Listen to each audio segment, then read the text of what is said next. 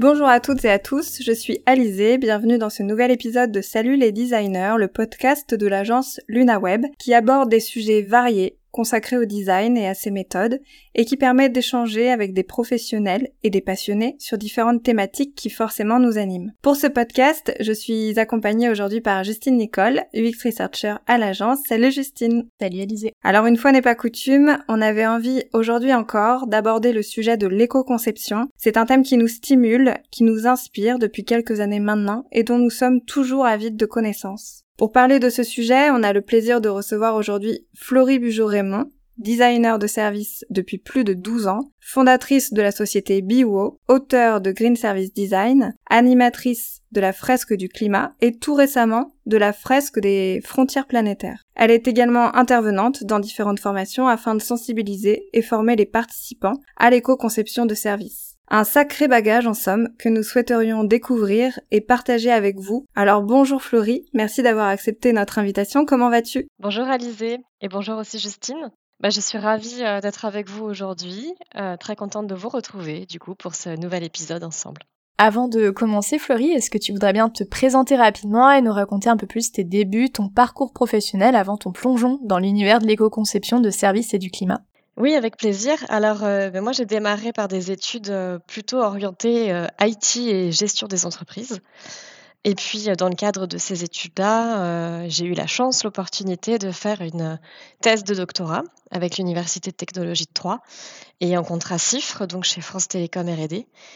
ce sujet de thèse, il portait du coup sur la modélisation des services. Donc déjà, voilà, déjà dans le domaine des services à ce moment-là avec euh, un point euh, important euh, qui était bah, finalement qu'est-ce que c'est qu'un service et comment on peut modéliser cet objet un peu bizarre.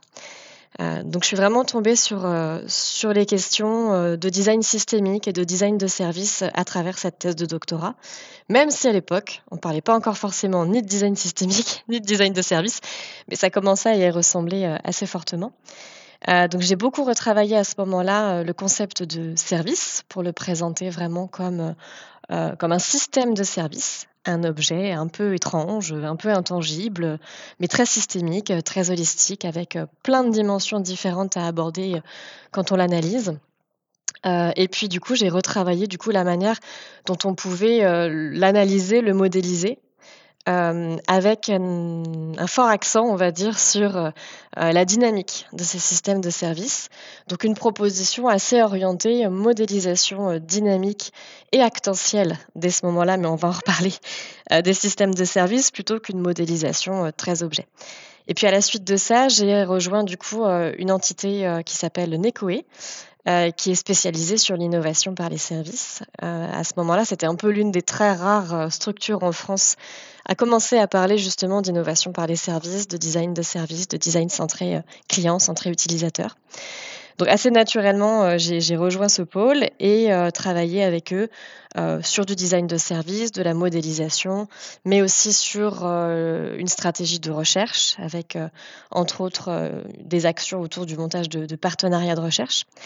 Et puis une casquette aussi un petit peu euh, de prospection, euh, de, business développeur, euh, pour étendre un petit peu notre portefeuille, on va dire, de clients, qui était au départ très centré sur la région centre, avec un objectif vraiment d'aider les, structures, les organisations de toute taille sur la région centre à se différencier par les services et par l'innovation. et on est allé du coup au-delà de ça, puisqu'on a travaillé un petit peu partout en France avec différents acteurs qui, dès ces années-là, donc les années 2010, 2011, 2012, 2013, s'interrogeait sur euh, euh, qu'est-ce que les services peuvent nous apporter euh, pour être plus innovants, pour nous différencier et pour étendre un petit peu notre, portefeuille d'activités. À la suite de ça, du coup, j'ai rencontré des acteurs de chez Safran, donc Snecma à l'époque, Safran Aircraft Engines aujourd'hui, qui, construit et qui, qui, qui, maintient des moteurs d'avion. Euh, et à l'époque, le PDG était, euh, était très visionnaire euh, et souhaitait vraiment mettre en place une équipe dédiée aussi à l'innovation par les services, avec une logique assez implacable sur le fait que faire des produits, faire des moteurs d'avion, c'était bien, ça rapportait beaucoup d'argent, mais c'était pas suffisant pour l'avenir parce que tous les concurrents font la même chose avec à peu près à peu près les mêmes technos, les mêmes matériaux, etc. Et il avait cette compréhension-là et cette vision-là du monde futur de l'aéronautique dans lequel il se disait il faut faire des services, c'est comme ça qu'on va se différencier. Euh, donc on a eu la chance à ce moment-là d'avoir un peu carte blanche quand je les ai rejoints pour euh, eh bien monter une équipe, recruter, euh, recruter des êtres étranges pour Safran à ce moment-là, comme des UX designers, des service designers, des développeurs de, différents types, des personnes dans la com. Donc on a vraiment créé une équipe pluridisciplinaire autour de la conception de services chez Safran Aircraft Engines. Euh, des services du coup euh, bien évidemment autour des moteurs, enfin liés aux moteurs d'avion, euh, à destination des compagnies aériennes, des loueurs, etc. On a eu la chance de pouvoir aussi créer un lieu, un Fab Lab, entièrement dédié à cette activité-là pour accueillir les collaborateurs, mais aussi les clients. Et donc plusieurs années à pouvoir aller sur le terrain, observer des compagnies aériennes, comprendre leurs besoins, proposer des services qui, qui, répondaient à ces besoins. Et puis petit à petit, euh, la stratégie de l'entreprise s'est pas mal recentrée sur, euh, euh, bah, sur le produit, sur le moteur, laissant un petit peu de côté les services. Donc il y a toujours une entité qui fait des services chez Safran Aircraft Engines, mais moi j'ai décidé de voler de mes propres ailes. Voilà pour le parcours.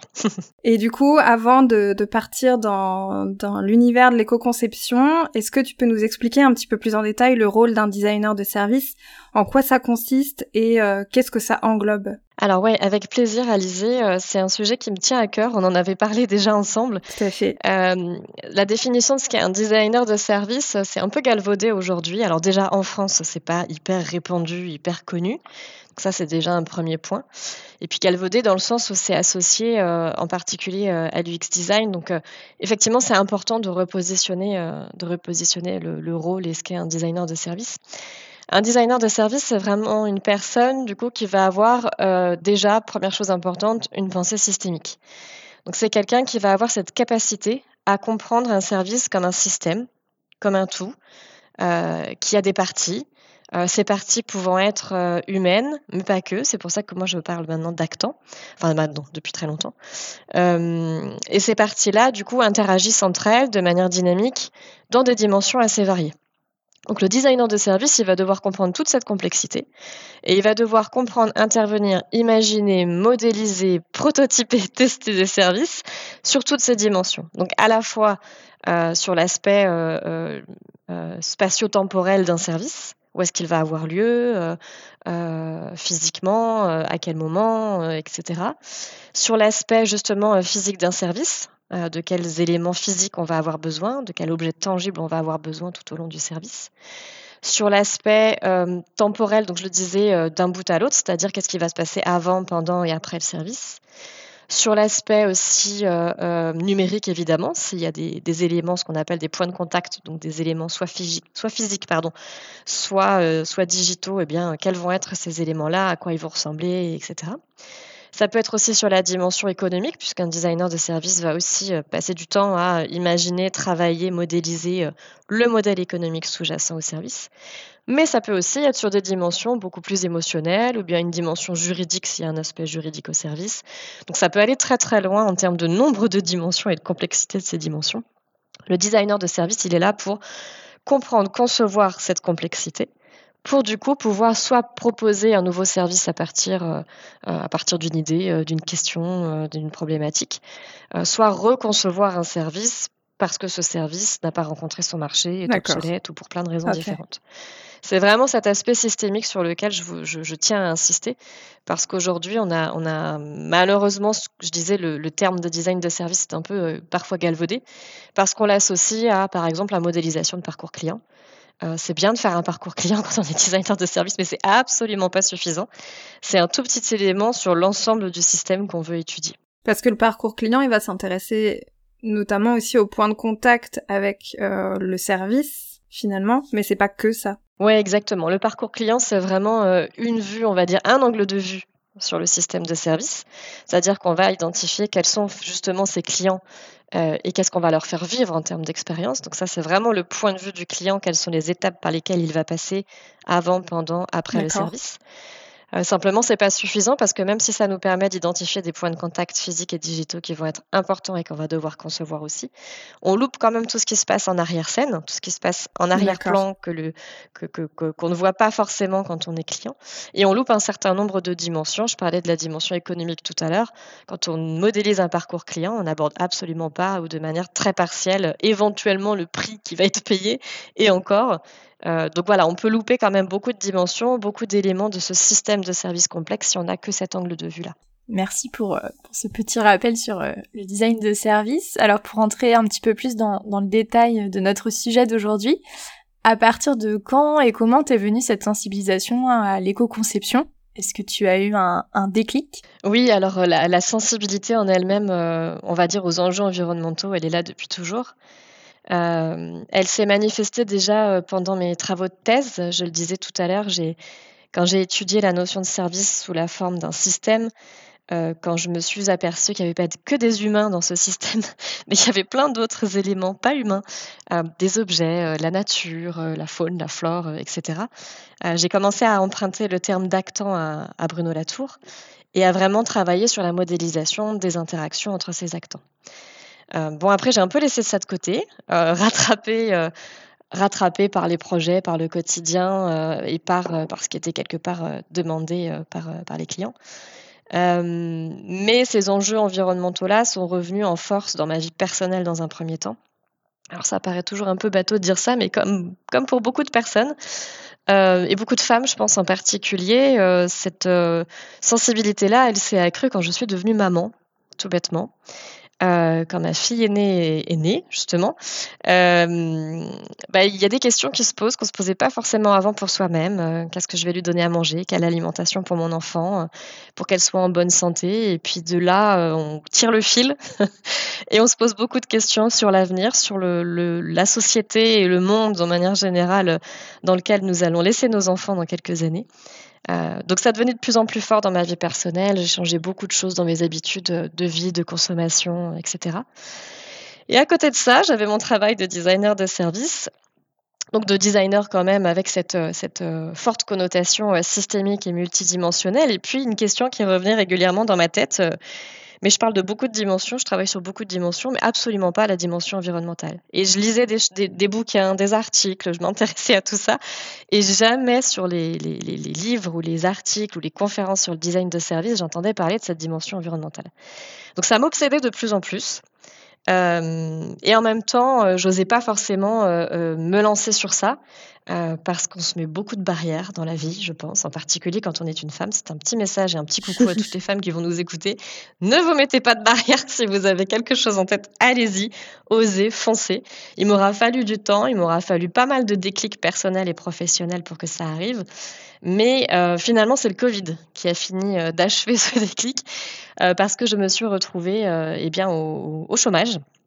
Euh, au chômage euh, partiel euh, quand j'étais donc chez Safran pendant la période de, pendant le premier confinement.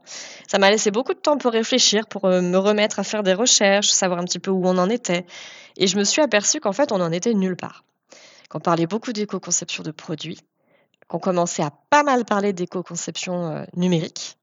Mais finalement, c'était un regard très objet tangible ou très numérique qui était absolument pas un regard euh, justement systémique, euh, macro sur l'ensemble du service. Euh, et finalement, et voilà, donc je me suis dit qu'il était temps de faire quelque chose. il était temps peut-être de se consacrer à ça, et j'ai décidé du coup de, eh bien, de créer ma propre entreprise, effectivement, qui s'appelle Biwo et qui est vraiment dédiée à ces questionnements-là. C'est quoi l'éco-conception de service? Euh, c'est quoi les différences avec le produit? Pourquoi l'éco-conception de produits et le design circulaire euh, euh, ne sont pas suffisants à l'heure actuelle? Ce sont des éléments importants et, vraiment très intéressants à travailler, mais pas suffisants pour vraiment éco-concevoir un système de service de bout en bout dans son ensemble sous toutes ses dimensions. et donc voilà, ça a été le, le, le, déclenchement de cette aventure. Ça fait deux ans et demi maintenant que Bio est créé. Euh, que euh, je sensibilise, je forme un certain nombre d'acteurs, euh, des designers, mais aussi des, entreprises assez variées, euh, que j'accompagne des projets euh, de reconception de services ou d'éco-conception de nouveaux services, beaucoup avec une porte d'entrée et une connotation numérique, parce qu'on est aujourd'hui dans un, une société et un monde où 99,9% des Il y a beaucoup de numérique. Ouais. Exactement. Elles sont, ont, au moins une patte numérique quelque part, une application, un site, peu importe.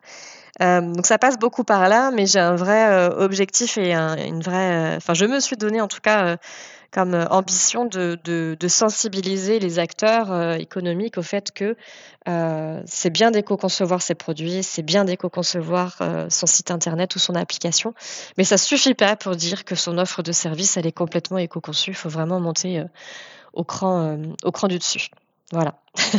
Et est-ce que cette envie de sensibiliser aussi, ça t'a amené à écrire euh, ton livre Green Service Design? Ouais, effectivement. Alors je me serais pas lancée euh, comme ça dans un livre toute seule. Euh, ce qui m'a permis de me lancer sur l'écriture et la publication de ce livre, en fait, c'est une re-rencontre puisqu'on se connaissait déjà, mais une re-rencontre avec le pôle éco-conception, qui est le, le, centre national sur l'éco-conception, alors plutôt de produits à la base, qui est sur Saint-Étienne et en fait, euh, qui, euh, quand j'ai euh, commencé à, travailler sur la création de Bio, travaillait aussi sur la rédaction d'un guide dédié à l'éco-conception de services, parce que justement, il s'était rendu compte bah, de la différence entre produits et services, et que lorsque des entreprises venaient les voir avec une problématique service, finalement, ils essayaient de faire rentrer au chausse-pied des services dans des outils des méthodos, des modèles qui sont plutôt faits pour les produits à la base.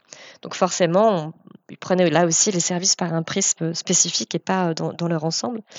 Donc j'ai été euh, la relectrice de ce guide-là, qui, euh, qui, a été ensuite mis entre les mains de, l'ADEME avant d'être diffusé. et assez naturellement, on s'est mis à, réfléchir ensemble à ce qu'était l'éco-conception de service. eux avec leur regard ingénieur éco-conception produit, moi avec mon regard designer de service. Euh, et puis, euh, tout simplement, euh, un jour, Samuel, donc le directeur du pôle éco-conception, m'a dit écoute, nous, on édite des livres. on pense que ça vaut le coup, que c'est un sujet intéressant. On te donne carte blanche, écrit. Donc, je me suis lancée dans cette aventure en parallèle de la création de, Bio et de ses premiers projets. donc, c'est un travail de longue haleine, d'un certain nombre de mois de travail, de rédaction, bien sûr, mais pas que, parce qu'on a voulu aussi absolument y mettre des exemples. Donc, il y a des exemples un petit peu fil rouge et puis deux exemples partiels euh, qui sont présentés à la fin du livre. Euh, mais effectivement, ce livre, il, a, va vraiment dans cet objectif-là et dans cette vocation de diffusion du message euh, pour faire prendre conscience à tout le monde que les services aussi ont des impacts et que donc il faut vraiment travailler les services d'une manière différente, les concevoir d'une manière différente. Donc le livre revient sur la notion de service en tant que système, revient sur les principes fondamentaux du design de service qui n'adresse pas donc la dimension environnementale, revient aussi sur l'éco-conception et sur le design circulaire pour en montrer les apports mais aussi les limites pour les services, et puis fait une proposition euh, d'une démarche de design de service euh, évoluée, on va dire plus plus, dont les fondamentaux sont révisés, dont les outils sont révisés, dont les étapes sont euh, réorientées pour qu'elles ne soient pas seulement centrées sur l'humain, mais aussi centré sur l'environnement, la planète euh, et, son habitabilité. Et justement, est-ce que tu as un, outil que tu utilises pour évaluer l'impact environnemental d'un service euh, voilà, que tu utilises euh, au quotidien avec les, acteurs que tu peux accompagner, les entreprises? Oui, alors on n'a pas d'outils au sens technique on va dire pour l'instant, pour analyser et évaluer l'impact environnemental d'un service. En revanche, on a retravaillé avec le pôle éco-conception, entre autres, euh, un certain nombre d'outils, euh, en particulier le cycle de vie, le fameux cycle de vie qui est si utilisé en éco-conception de produits, qui a été aussi revu en éco-conception numérique pour s'adapter euh, aux services numériques purement. Euh, et on l'a retravaillé parce que finalement, le pôle éco-conception avait justement euh, euh, sa vision, un G éco-conception du cycle de vie d'un service. Moi, j'avais ma vision aussi designer de service pour avoir travaillé sur des processus assez linéaires de design de service. J'avais en tête du coup une manière de rendre ce processus, on va dire, plus vertueux et donc plus circulaire. Euh, et en fait, à la croisée du coup de ces deux regards, effectivement, on a pu euh, créer et, diffuser un cycle de vie dédié au service, euh, qui nous permet déjà de décrire chaque étape du cycle de vie d'un système de service pour pouvoir les analyser en détail et pour pouvoir y repérer un certain nombre d'impacts potentiels. Ces impacts-là pouvant être ensuite détaillés, priorisés et travaillés pour pouvoir y associer des stratégies, des propositions d'éco-conception pour réduire les impacts in fine du service. donc ça, c'est un des outils que j'utilise. Après, j'ai tordu et retravaillé un certain nombre d'outils du design de service pour se poser ces questions-là vraiment tout au long du, processus. Donc ça, c'est ce qui est présenté effectivement dans le livre Green Service Design. en termes d'outils vraiment après au sens technique du terme, on a encore beaucoup de choses à construire. Ce qui est intéressant, c'est qu'on peut déjà assez fortement se baser sur les outils qui sont faits pour l'éco-conception de produits, en particulier les bases de données qui y sont associées, et qui permettent déjà, au moins sur la dimension physique d'un service, de pouvoir avoir des mesures, des, éléments plus quantitatifs.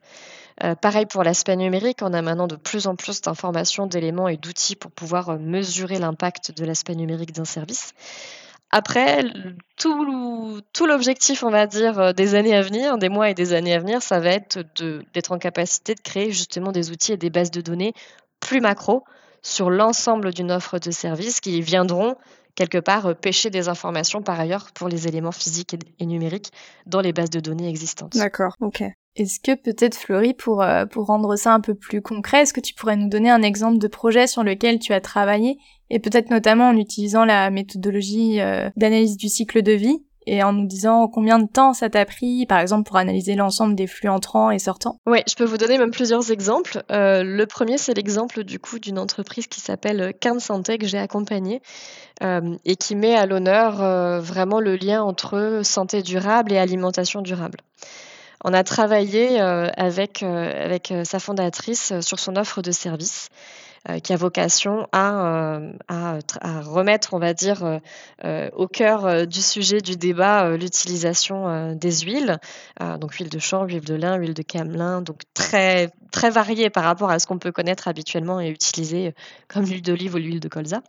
Donc remettre vraiment ces huiles-là au, cœur du débat et au cœur de l'alimentation et de la consommation des Français. Euh, et ça, ça nécessite de travailler, entre autres, avec euh, les producteurs d'huile, justement, euh, pour faire en sorte que leur production soit de qualité, qu'elle soit, là aussi, d'un point de vue environnemental, les moins impactantes possibles, jusqu'à, du coup, l'étiquetage de ces huiles et la commercialisation et la diffusion de ces huiles auprès du grand public. Euh, donc là, on a vraiment travaillé justement euh, l'ensemble de l'offre de services euh, de Cairn Santé et en particulier son cycle de vie pour comprendre un petit peu quelles en étaient les étapes du producteur justement, enfin de la graine même du coup, de la graine jusqu'à l'assiette finale. Euh, et ce travail-là nous a permis effectivement d'identifier un certain nombre d'impacts qu'on a pu euh, prioriser par la suite. Ça, c'est un travail qui s'est fait de manière assez courte sur ce sujet-là, parce qu'il était euh, assez facile à adresser et que la fondatrice de Cairn Santé connaît extrêmement bien son sujet. Donc c'était assez rapide de pouvoir le faire. Ce qui va être intéressant même sur d'autres types de projets que j'ai pu accompagner, c'est d'avoir un vrai travail collaboratif autour de ce type de modélisation et de et d'analyse, parce que plus on va avoir de regards croisés sur le cycle de vie d'un service, plus ce cycle de vie va être détaillé et plus du coup l'analyse de ses impacts et, et leur priorisation va être réussie. Après, on peut avoir plein d'autres exemples dans le domaine de l'énergie, euh, par exemple, sur euh, des offres de services qui vont être liées euh, à la création, la mise en place et la, la, vie finalement de communautés citoyennes d'énergie, par exemple. donc ça peut être assez varié sur des thématiques très différentes, qu'elles soient très tertiaires, comme de la santé, l'assurance, les banques, l'éducation, etc., comme très industrielles. Je parlais de des moteurs d'avion tout à l'heure en, introduction sur mon parcours, mais on peut très bien euh, travailler aussi à l'éco-conception des services qui vont accompagner une offre de produits ou qui vont, euh, alors non pas remplacer une offre de produits, mais la transformer. On parle beaucoup d'économie de la fonctionnalité de la coopération depuis quelques années. Euh, donc c'est aussi important de se dire si je ne vends plus mon produit mais que je vends son usage, euh, eh bien, il y a une offre de service associée. Cette offre de service, elle va avoir des impacts, incluant aussi l'impact du produit. Donc, tous ces éléments-là sont intéressants à travailler avec, entre autres, ce genre de méthode. Ok.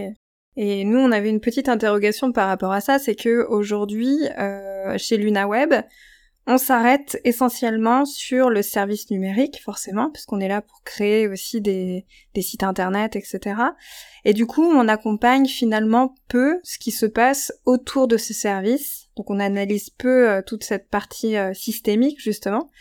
Euh, comment tu arrives à faire prendre conscience aux entreprises, notamment dans les exemples que tu as donnés, par exemple, euh, qu'il est important de revoir leur modèle, leur stratégie à travers le prisme systémique et éco-responsable. nous, je sais qu'on on se retrouve souvent face un petit peu à des réfractaires, des gens qui viennent nous voir en disant on veut un site éco-conçu. On y arrive, on commence à le faire et puis finalement, petit à petit, euh, ben ils font machine arrière, donc on doit sensibiliser, etc. Comment toi tu arrives à, à faire passer cette parole-là? Alors bah déjà, le, justement, l'éco-conception numérique, c'est une très bonne porte d'entrée. Euh, parce que c'est, euh, c'est, c'est, j'allais dire c'est physique, en tout cas c'est à peu près tangible pour les gens. Euh, donc on part de quelque chose... Plus que le service, ouais, c'est sûr. Ouais, voilà, plus que quand on parle de système de service, c'est déjà un peu plus compliqué. Donc je pense que c'est important de repartir d'éléments euh, qui sont en tout cas plus ou moins tangibles, qu'on peut euh, toucher même virtuellement, mais qui sont assez concrets. Euh, pour les entreprises. Donc ça passe par euh, l'éco-conception de leurs produits dans un premier temps, pour ceux qui en ont en tout cas. Euh, ça passe par l'éco-conception de services numériques et par du coup au passage la diffusion de messages clés en expliquant à ces acteurs-là que c'est très très bien d'avoir déjà mis en place ces, ces éléments-là mais que c'est une fois de plus pas suffisant pour pouvoir se permettre de dire que l'offre de services dans son ensemble, elle est éco-conçue.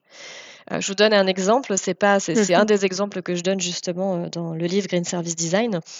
C'est pas parce que le site internet d'un restaurant a été éco-conçu et qu'il a un impact environnemental faible que l'ensemble de l'offre du restaurant, y compris en partant de ses fournisseurs, de son approvisionnement, euh, jusqu'à ce, qu'il, ce qu'il propose dans son restaurant en termes de concept, en termes de menu, de cartes, euh, d'éléments de communication, euh, d'objets dans la, d'objets dans, dans, le restaurant, de décoration, de plats, de, enfin tout, d'équipements d'électroménager, de, de, de manière de communiquer, d'échanger avec les clients avant, pendant, après. Voilà, c'est pas parce que le site a été bien fait et qu'il a peu d'impact que tout le reste a peu d'impact aussi. Pareil pour, par exemple, dans le domaine de l'hôtellerie, euh, c'est pas parce que on vous propose gentiment de ne pas laver vos serviettes ou vos draps euh, d'une nuit à l'autre que l'ensemble de l'offre de l'hôtel est aussi éco-conçu et vertueux. Euh, quand j'arrive moi dans un hôtel et qu'on me, je vois ma petite pancarte qui me dit que je suis pas obligée de mettre mes serviettes à laver, mais que par contre quand j'arrive toutes les lumières sont allumées tout à fait. pour me souhaiter la bienvenue, ça me pose un peu problème en fait. en tout cas, ça me pose question sur la, vision que cet hôtel peut avoir de la notion de, d'environnement et d'impact écologique. Euh, et c'est vrai, voilà, c'est, vrai dans plein de cas en fait. Donc il y a déjà une première action qui va être de sensibiliser à ça, de faire comprendre ça, que le service ne s'arrête pas à un objet ou que le service ne s'arrête pas à une application ou à un service internet, même si c'est déjà une fois de plus très bien de le faire. Après, il y a différents éléments pour moi qu'il faut mettre en avant. Euh, il y a l'évolution euh, très très très claire de la sensibilité et de la maturité des collaborateurs face à ces questions-là. Je, pense que c'est un vrai questionnement que les entreprises doivent avoir dès maintenant. On voit qu'il y a beaucoup beaucoup beaucoup de salariés qui démissionnent, qui s'en vont, qui sont en quête de sens, en quête d'un alignement avec leurs propres valeurs. Donc si les entreprises ne sont pas en capacité d'offrir un terrain de jeu sur ces aspects-là à leurs salariés, il va y avoir un problème de ce point de vue-là, et de départ de salariés et de difficulté à recruter. Euh, un autre élément, bien évidemment, au-delà des collaborateurs, bah, c'est les clients les, les utilisateurs finaux de ces, de, ces, de ces entreprises. Parce que là aussi, on voit que la sensibilité est en train d'évoluer, que la maturité est en train d'évoluer et que les choix, de, les, choix des gens en termes de consommation, mais même en, tant que citoyens, sont en train d'évoluer aussi. Donc bien sûr, ça ne va pas se faire euh, du jour au lendemain, c'est quelque chose de très long qui est en train de s'installer, c'est un changement profond qui est en train de s'installer. Et donc de la même manière que pour les collaborateurs, les entreprises ont un vrai risque à ne pas se positionner assez tôt euh, sur des offres de services éco-conçus puisque du coup, euh, potentiellement, leurs clients vont être de plus en plus regardants sur ces aspects-là et vont aller chercher à la concurrence d'autres qui auront été en capacité de le faire et d'offrir des, choses plus vertueuses, euh, encore une fois. Il y, a, plein d'autres éléments comme ça. Je pense aussi à la partie réglementaire. On en avait parlé. Aujourd'hui, c'est peu encadré, les impacts environnementaux des services. Euh, alors qu'on connaît énormément de normes, de choses, d'éléments assez euh, factuels sur la partie euh, produit. Sur la partie numérique, c'est en cours.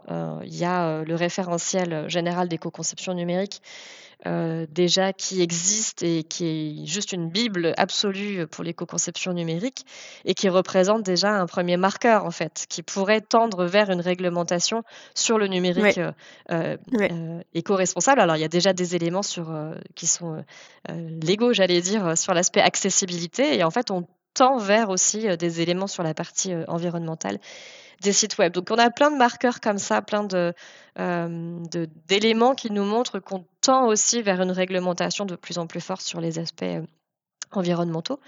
Euh, donc il y a aussi une anticipation à avoir de la part des entreprises, quitte à reconcevoir son site ou à concevoir un nouveau site quitte à reconcevoir une offre de service ou à concevoir une nouvelle offre de service. On est en 2023, ben voilà, faisons-le dès maintenant. N'attendons pas 2024, 25 ou 30 pour se dire zut, euh, j'y ai passé euh, du temps, de l'énergie, des ressources, de l'argent. Euh, je suis obligée de recommencer parce qu'en fait, mes clients ne veulent pas de mon offre, mes salariés s'en vont, je n'arrive pas à recruter. Et en plus, il y a des normes, des lois qui sont en train d'arriver et qui vont m'obliger à revoir tout ça. Donc, même si les, enfin, après, on a, on fait face à des, là aussi, des, niveaux de maturité assez variés euh, quand on rencontre des entreprises sur ces sujets-là. Euh, mais peu importe le niveau de maturité, il faut réussir à cranter en fait sur ces éléments-là. Et dans le livre, j'ai aussi réfléchi du coup à une, justement une, une matrice de maturité des entreprises face à ça. Parce qu'en design, on connaît très très bien la, matrice de maturité face au design, qui nous amène en gros d'une entreprise qui, qui connaît absolument pas le design, qui ne le met pas en œuvre, à celle qui va utiliser le design comme un élément un peu d'esthétique, euh, voilà pas plus, jusqu'à tout au bout de la, de, la, de la grille de maturité, une entreprise qui intègre le design complètement dans sa stratégie au quotidien, dans ses pratiques, etc.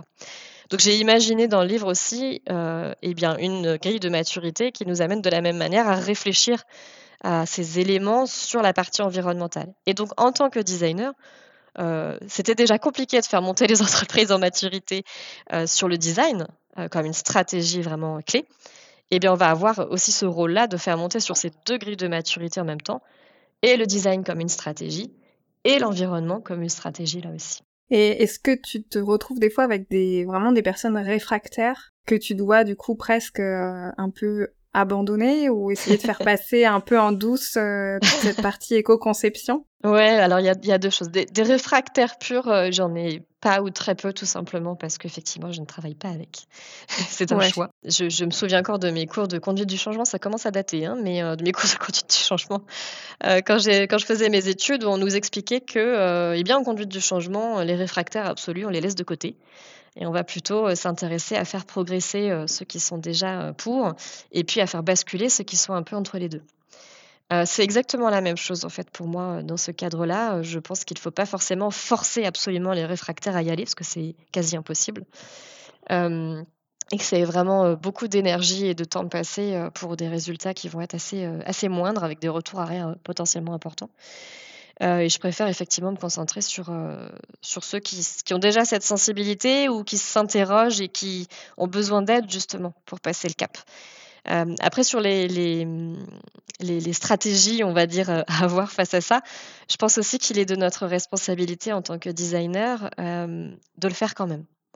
C'est-à-dire que même sur un projet où on ne nous demande pas spécialement de faire de l'éco-conception et de réduire les impacts, pour notre propre conscience, notre propre bien-être et notre responsabilité vis-à-vis euh, de, bah, des générations euh, futures, tout simplement, enfin des générations actuelles et futures, euh, eh bien rien ne nous empêche de le faire. Voilà, de faire en sorte que ce qu'on conçoit ait le moins d'impact possible. Alors peut-être qu'on y passera un petit peu moins de temps et, et parce que ce ne sera pas du tout dans le cahier des charges et que donc pas dans le pas dans le, le, timing du projet et dans le budget, mais il y a tout un tas de petites choses qu'on peut déjà mettre en place dans nos pratiques, dans notre manière de concevoir ou reconcevoir pour minimiser ces impacts. Donc rien ne nous empêche de le faire, même avec des clients qui ne nous l'auraient pas demandé ou qui nous diront ouais, bof.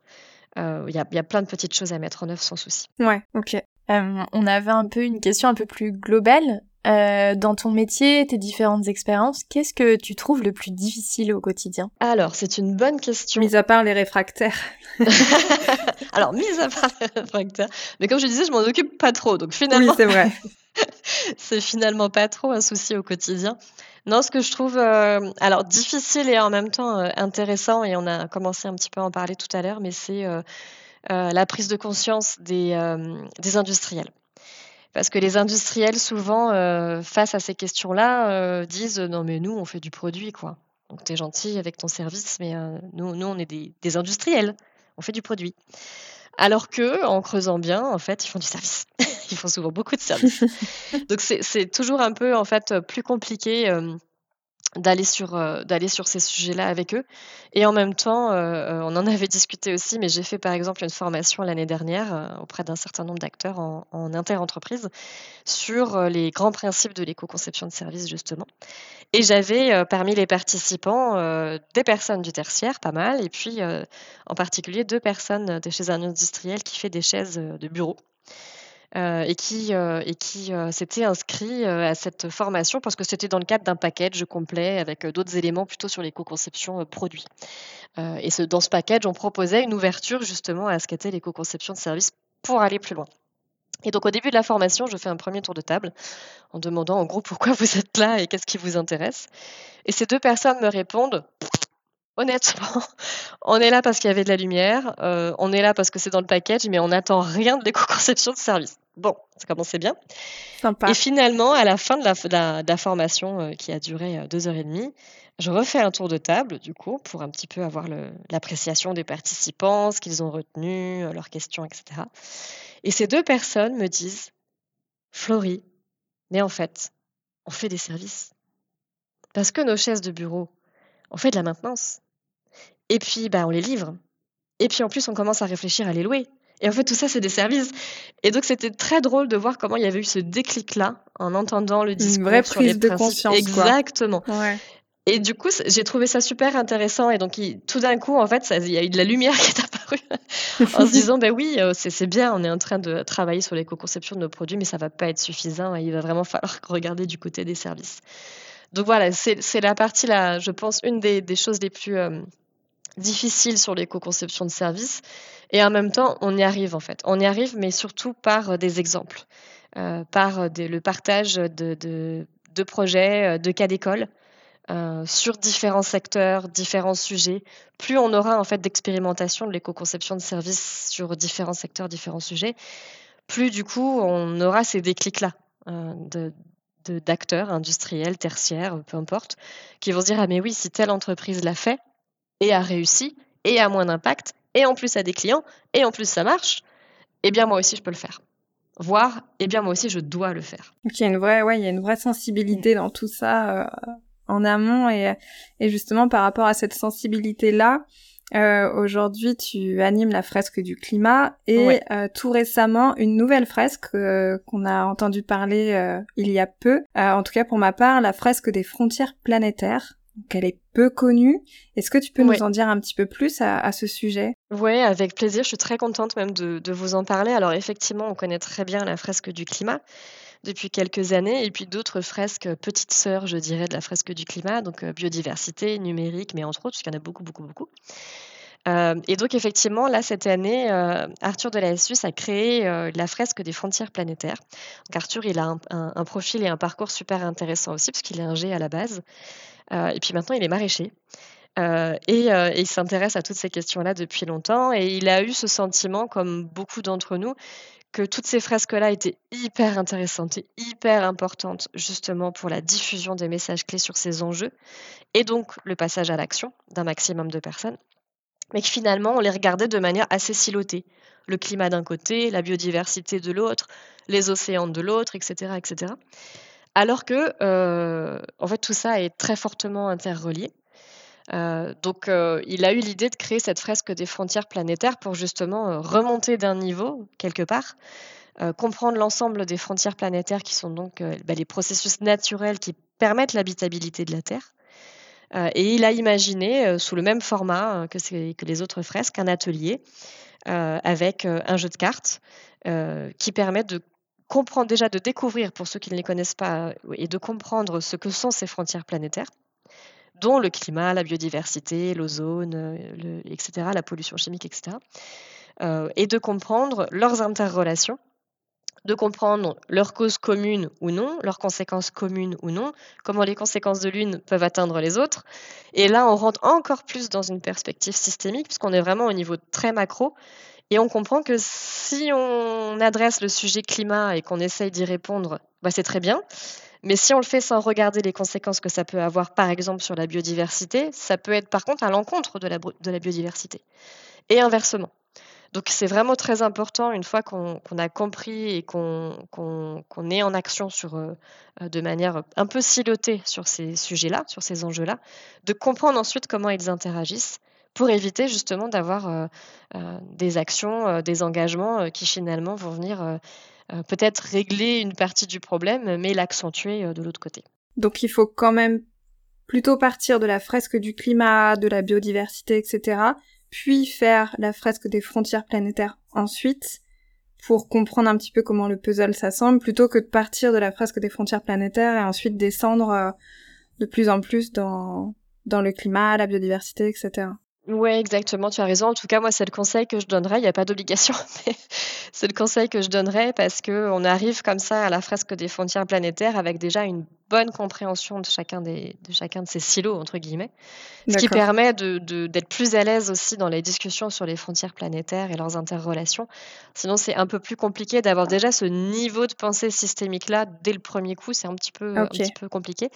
Mais en tout cas, elle est vraiment importante euh, voilà, pour comprendre, comme tu dis très très bien, euh, l'ensemble du puzzle. Euh, et, voilà, j'invite du coup tout le monde à, aller sur le site de la fresque des frontières planétaires et à regarder un petit peu plus en détail euh, et à vous inscrire. Il y a des fresques en physique, il y a des fresques à distance. On sera contente du coup de, pouvoir vous en dire plus. eh bien, merci beaucoup Florie d'avoir partagé ce moment avec nous. Avant de te laisser, on aimerait te poser notre traditionnelle question. Dans le monde qui t'entoure, personnellement ou professionnellement, on aimerait bien savoir ce qui a pu te bluffer ou te marquer dernièrement. Alors ça va être très euh, euh, frais, entre guillemets, euh, parce que ça date d'il y a seulement quelques jours. Euh, j'ai participé au sommet Change Now 2023 à Paris, fin mai de cette année 2023.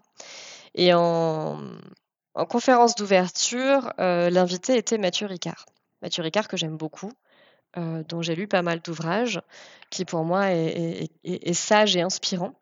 Et c'était très intéressant de, commencer cet événement par sa venue et par par le partage de son regard. C'était très à la fois euh, très inquiétant parce qu'il est euh, très conscient et il partage très bien les enjeux euh, d'aujourd'hui, et en même temps très doux, j'allais dire, de l'écouter.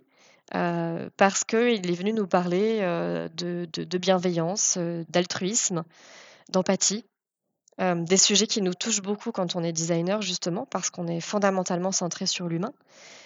Euh, et il est venu nous parler euh, de, compassion. Euh, et, de la manière dont on devait justement, on se devait de regarder le monde avec ces yeux-là pour pouvoir adresser les enjeux d'aujourd'hui correctement, pour justement englober aussi des questions d'équité, de justice sociale, etc. Donc c'était vraiment hyper inspirant. Et j'étais très heureuse surtout de pouvoir euh, bah, le, voilà, le, voir en vrai. Euh, et, je trouvais que c'était très chouette de pouvoir démarrer euh, ces trois jours d'événements de, par ce, ce, regard-là, voilà, plein, de, plein de sagesse et plein de douceur. Notre monde en a besoin. Tout à fait. c'est intéressant. J'espère qu'il y aura un, un petit replay qu'on puisse euh, qu'on puisse aussi voir ça parce que ça ça donne envie en tout cas. Euh, merci beaucoup Florie pour le temps que tu nous as consacré aujourd'hui. C'est un vrai plaisir d'échanger avec toi sur ce sujet euh, en tout cas qui nous touche. Merci à vous. Et on espère du coup te, te retrouver en Bretagne à Rennes lors d'un de tes prochains passages pour discuter et pourquoi pas réaliser cette fameuse fresque des frontières planétaires. Alors merci beaucoup en tout cas. Merci à vous, c'était c'était super et à très très bientôt en tout cas. À très bientôt, merci. Il ne nous reste plus qu'à vous remercier d'être toujours plus nombreux à suivre notre podcast. Nous espérons que cet épisode vous a plu. En attendant le prochain, n'hésitez pas à écouter ou réécouter les épisodes précédents et à vous abonner à la newsletter du podcast pour retrouver l'ensemble des ressources de nos épisodes, les tips et conseils de nos invités. C'est sur le site salutlesdesigners.lunaweb.fr que ça se passe. On vous invite aussi chaleureusement à commenter cet épisode et les autres sur Apple Podcast et Spotify, mettre 5 étoiles s'ils vous ont plu, ça aide vraiment le podcast à être diffusé au plus grand nombre. Sur ce, on vous dit à bientôt pour de nouveaux épisodes de Salut les designers.